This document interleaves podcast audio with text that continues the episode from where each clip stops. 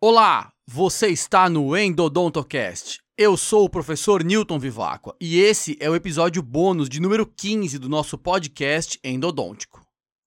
Por hora, este será o último episódio da nossa sequência atual com o assunto irrigação endodôntica.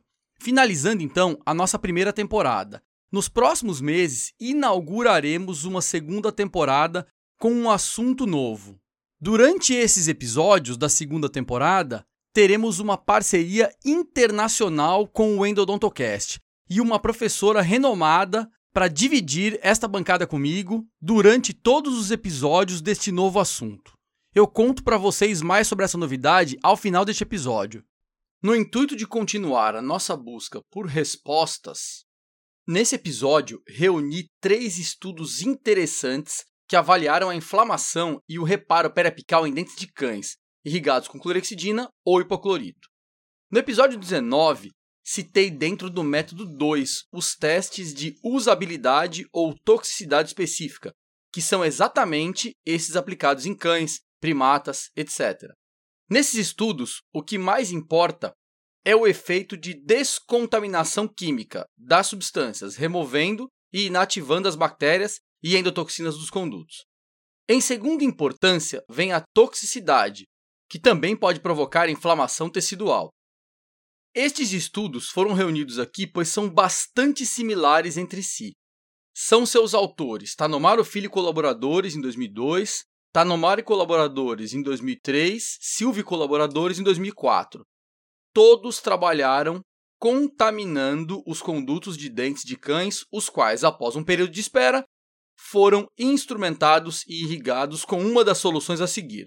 Estudo 1 de 2002, irrigados com hipoclorito a 5% versus clorexidina 2%. Estudos 2 e 3, de 2003 e 2004, respectivamente. Irrigados com soro, hipoclorito a 1, 2,5%, 5% ou clorexidina a 2%. As análises histológicas periapicais foram feitas após 60 a 120 dias, dependendo do estudo.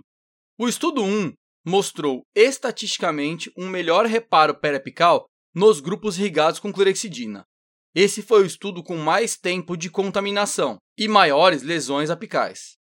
O estudo 2 apresentou uma pequena superioridade do hipoclorito 5% e clorexidina 2% no quesito inflamação, mas sem diferenças estatísticas aos outros grupos. O estudo 3 também apresentou superioridade do hipoclorito 5% e clorexina 2% no quesito inflamação, mas agora com diferenças estatísticas para os outros grupos. O soro apresentou os piores índices de inflamação periapical, seguido do hipoclorito 1% e 2,5%. Em resumo, o que podemos perceber? Que em condições em vivo, em cães, as substâncias em suas maiores concentrações tiveram os melhores resultados quando comparados às outras e que em um estudo a clorexidina obteve melhor resultado de reparação que o hipoclorito. Esses resultados se devem ao poder de desinfecção do preparo e da irrigação, que eliminou a contaminação e as toxinas, permitindo a reparação dos tecidos periapicais. Trabalhos como esses se aproximam muito da realidade em pacientes e têm muito mais relevância do que estudos in vitro apresentados no episódio 19. Novamente, a mesma conclusão perdura a substância química não faz diferença, desde que tenha uma concentração suficiente para desinfecção confiável e que seja adequadamente aplicada. E você ainda vai ficar discutindo quem tem mais poder antimicrobiano? Quem tem mais capacidade de inativar toxinas? Quem possui maior potencial de combate ao biofilme? Quem dissolve tecido ou não, baseando-se em estudos in vitro? depois de todos os episódios que eu já publiquei, depois de toda a literatura de alto padrão que eu já revisei e apresentei, acredito que nessa altura do campeonato, nenhuma dessas características se sobressai em quaisquer substâncias.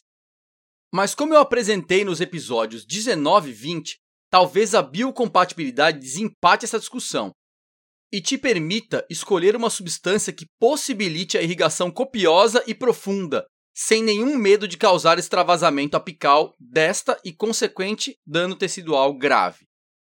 Episódios futuros também abordarão as técnicas de irrigação e seus detalhes. Aguardem.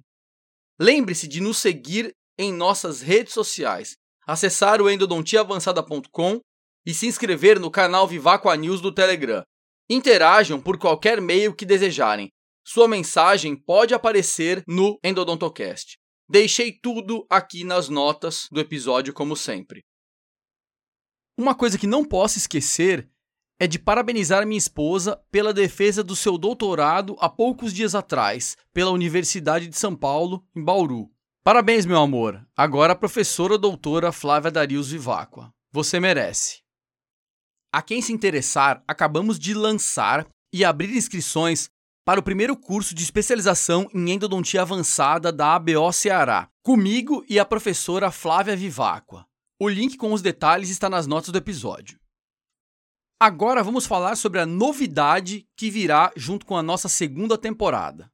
O Endodontocast firmou uma parceria com a plataforma Dental Trauma Guide, ou Guia de Trauma Dental, que é uma plataforma desenvolvida na Universidade da Dinamarca pelo professor Jens Ove Andreasen, que é um dos mais importantes pesquisadores do trauma dental no mundo. E uma das grandes novidades dessa plataforma é que ela foi recentemente toda traduzida para a língua portuguesa, tornando-a extremamente acessível para todos aqui no Brasil. E para comemorar esta novidade, nós teremos como convidado especial a professora Juliana Vilela Bastos, que é a colaboradora regional do projeto Dental Trauma Guide aqui no Brasil e foi a responsável pela tradução de todo o projeto para a nossa língua. A professora Juliana estará aqui conosco nos episódios relacionados ao tema de trauma dental para conversarmos sobre todas as minúcias extremamente importantes deste assunto. Vou deixar outros detalhes sobre a professora Juliana e sobre o projeto Dental Trauma Guide aqui nas notas do episódio. Episódios bônus sobre outros assuntos da endodontia continuarão sendo gravados e publicados ao longo da próxima temporada.